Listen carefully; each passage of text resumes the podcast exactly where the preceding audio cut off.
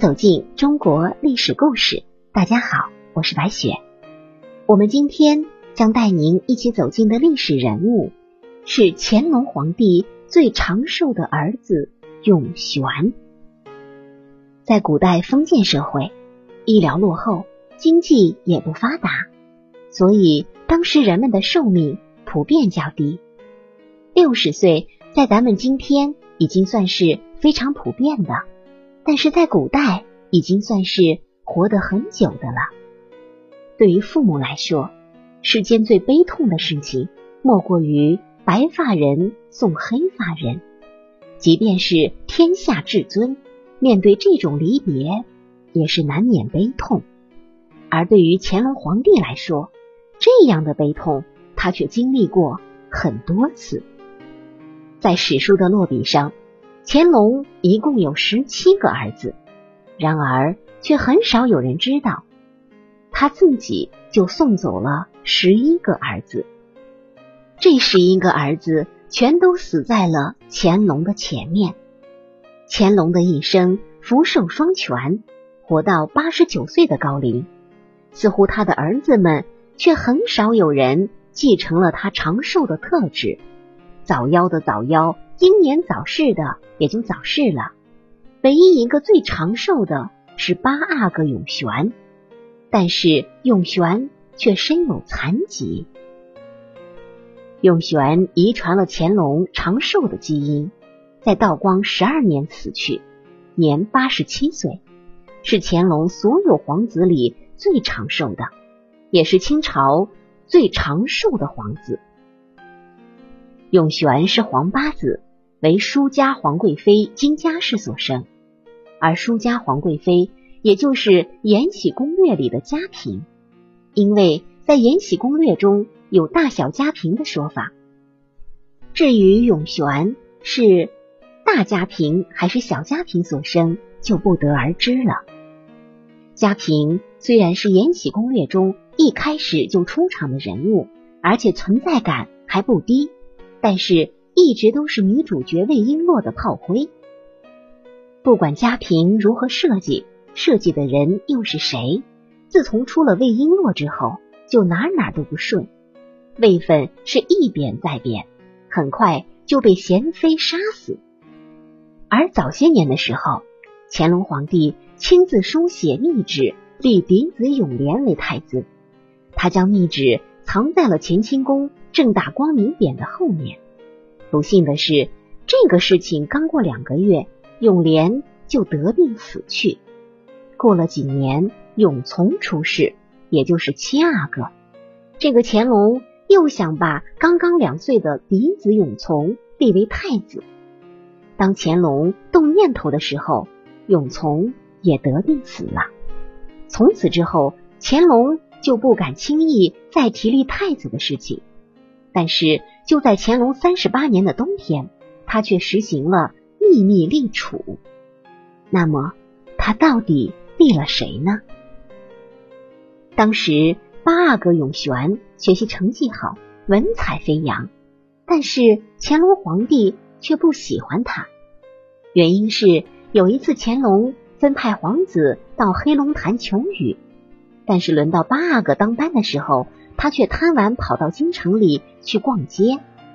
对此，乾隆对八阿哥就非常反感，说他做事儿不靠谱，而且还有一句话说：“上天给了你什么，就会从你的身边拿走什么。”也许这句话。对于永璇来说也是适合的。和他的兄弟们相比，他的好运在于他有了长久的生命，然而他却失去了健全的身体。永璇有腿疾，行走不方便，走路不好看。皇帝代表着国家的形象，如果一个国家的皇帝是个瘸腿，恐怕整个国家都会被人耻笑。所以，即便永璇在兄弟中居于年长，即便他天资聪颖、才华横溢，乾隆还是在一开始就把他排除在太子的人选之外。也正因为如此，他从小就没有得到乾隆皇帝的关注。而后面，乾隆干脆就放弃了他。此外，还有一件事情，这事儿发生在乾隆二十八年，当时四阿哥永成还没有过继，五阿哥永琪也还没有死。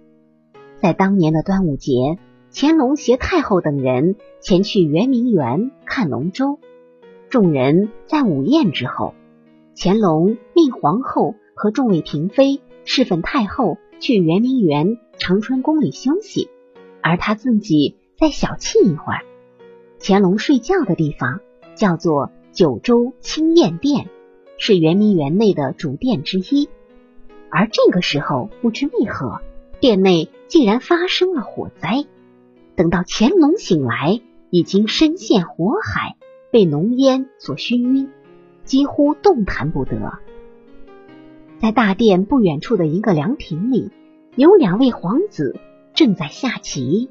一个人是五阿哥永琪，而另一人就是八阿哥永璇。永璇一生最爱下棋，堪称一枚棋痴。下到正酣处，二人是难解难分。突然听闻附近太监大喊救火，永琪是拔腿就跑，急忙去救乾隆。还好永琪身手敏捷，他用手臂砸掉一扇窗户。跳进去，把晕厥的乾隆背了出来。结果乾隆被救，永琪的手臂和大腿被烧伤。事后乾隆调查这场火灾，虽然火灾的原因没有查出来，但是他却查清了各位皇子在火灾时的表现。当他得知八阿哥永璇在众人呼叫救火时，仍旧淡定的守在棋盘的旁边。等待永琪回来继续下完时，乾隆的心一下就凉了。从此，永璇再也没有进入皇位候选人的名单，因为乾隆不能容忍自己在危难时儿子远观却不施救。有句话说，叫做“下棋误终身”，这句话用在永璇的身上尤为合适。永琪因为勇闯火海救下乾隆而得到乾隆的重视，永璇却一直是不温不火。从此之后，因为不受待见、不受宠爱，永璇自暴自弃，借酒消愁，消极纵事。别的皇子都勤奋好学，争着要在乾隆皇帝的面前表现，千方百计谋求太子之位。可是。他只有旁观，也只能旁观。其实永璇聪明绝顶，诗做得好，字也写得好，还画得一手好山水，这一点和乾隆极为相似。要不是身有残疾，当真算得上是一个太子的好苗子。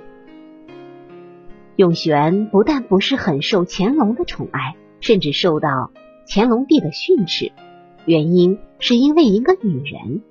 史料评价永璇沉迷酒色，又有脚病。这里的沉迷酒色与大家想的却不一样，他不是沉迷于女人，而是沉迷于一个女人。永璇的一生有两位女子，嫡福晋张家氏和侧福晋王氏。永璇爱的女人也是他的侧福晋王氏。虽说得不到乾隆的关注。但乾隆也是为他做了一些事情的，毕竟这也是自己的儿子。当八阿哥年纪大了，正当结婚的时候，乾隆就把张家氏赐予他做了大老婆。乾隆当父亲当真是不合格。其实他并不明白八阿哥的心思，只是生养了八阿哥，却对他没有关心和爱惜。其实。八阿哥十六岁的时候，就喜欢上了一个出生地位都很低微的女子，并认定这就是他的真爱。而这个女子就是王若云。后来，八阿哥执意要娶王若云，乾隆也是摸不着头脑。当时的皇宫各位阿哥都是妻妾成群，只有八阿哥例外。他对林福晋也是冷淡至极，没有感情。最后，乾隆皇帝没有办法，只能把地位低微的王若云赐给了八阿哥做妾，然后就生了八阿哥的长子。从此，王若云被提升为侧福晋，两人过着幸福的生活，读书、写字、游玩，他们都在一起。不久之后，王若云又生下了一个小阿哥，但不幸的是，王若云在生小阿哥的时候难产，最后也因此失去了生育能力。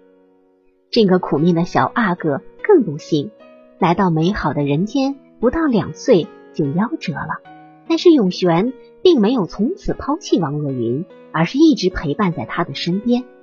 可是王若云承受不了这样的打击，从此郁郁寡欢，忧郁成疾。不久之后，就随着小阿哥去了。王若云死后，八阿哥终生没有再娶。上天总是要折磨有情人，让他们受尽折磨。问世间情为何物，直叫生死相许。永璇在王若云死后悲痛欲绝，在这悲伤中，永璇一直等着王若云回到身边。可是人死不能复生，就这样，永璇孤独的度过了剩余的几十年。虽然如此，可是永璇的结局还算是很好的。